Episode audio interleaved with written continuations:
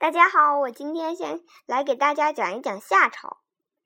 夏朝是从约公元前二千零七十年到公元前一千六百年。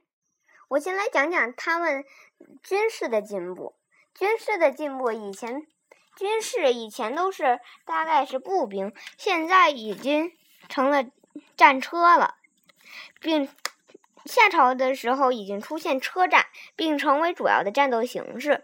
战车成员由左右御三人组合而成，御手驾驶马车，左侧甲士主管射箭，右侧甲士则以以武器刺杀敌方。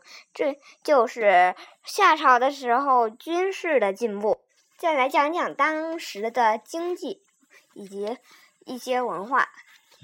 当时呢，农业发展水平较高。考古发现，在夏朝已经有谷、稻、麦、蔬瓜等多种农业产品了。再来讲讲夏朝的畜牧业。夏朝的畜牧业已经发展的很快了，有人专门从事过畜牧业。人们已经很重视饲养马、马匹与牛了。这就是他们的农业发展。还有一个重点，就是在夏朝已经有夏历出现了。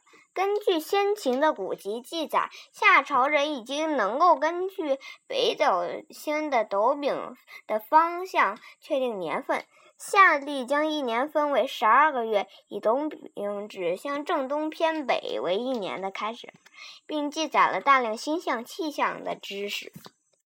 再来讲讲夏朝的农具。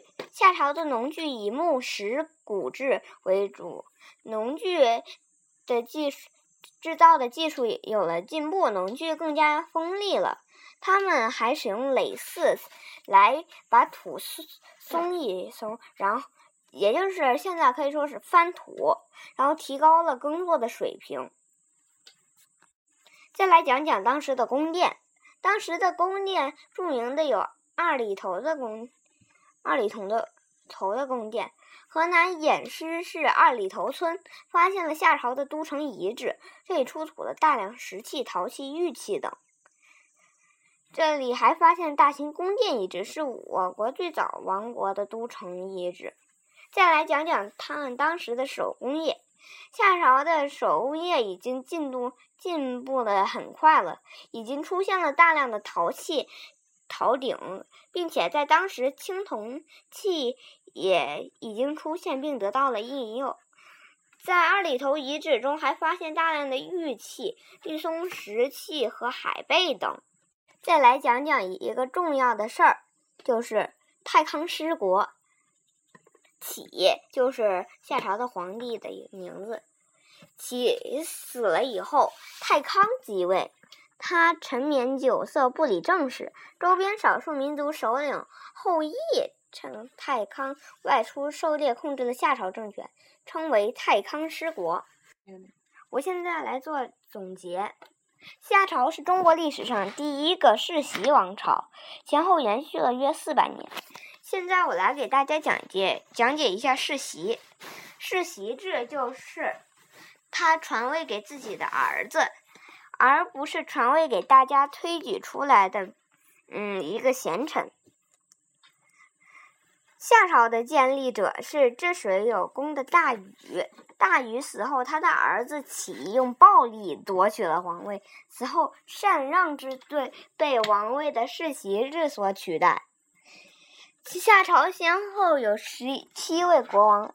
后被商汤所灭。夏朝时，社会经济稳定发展，农作物种类增多，畜牧业有了一定的发展，手工业发展比较快，人们已经学会制造青青铜器了。再来讲一个很大的事儿，就是帝怀已经在当时设立了监狱，而且，嗯。帝桀是非常残暴的，他，哼，他根本就不能算说是一个昏君，他得说是一个暴君了。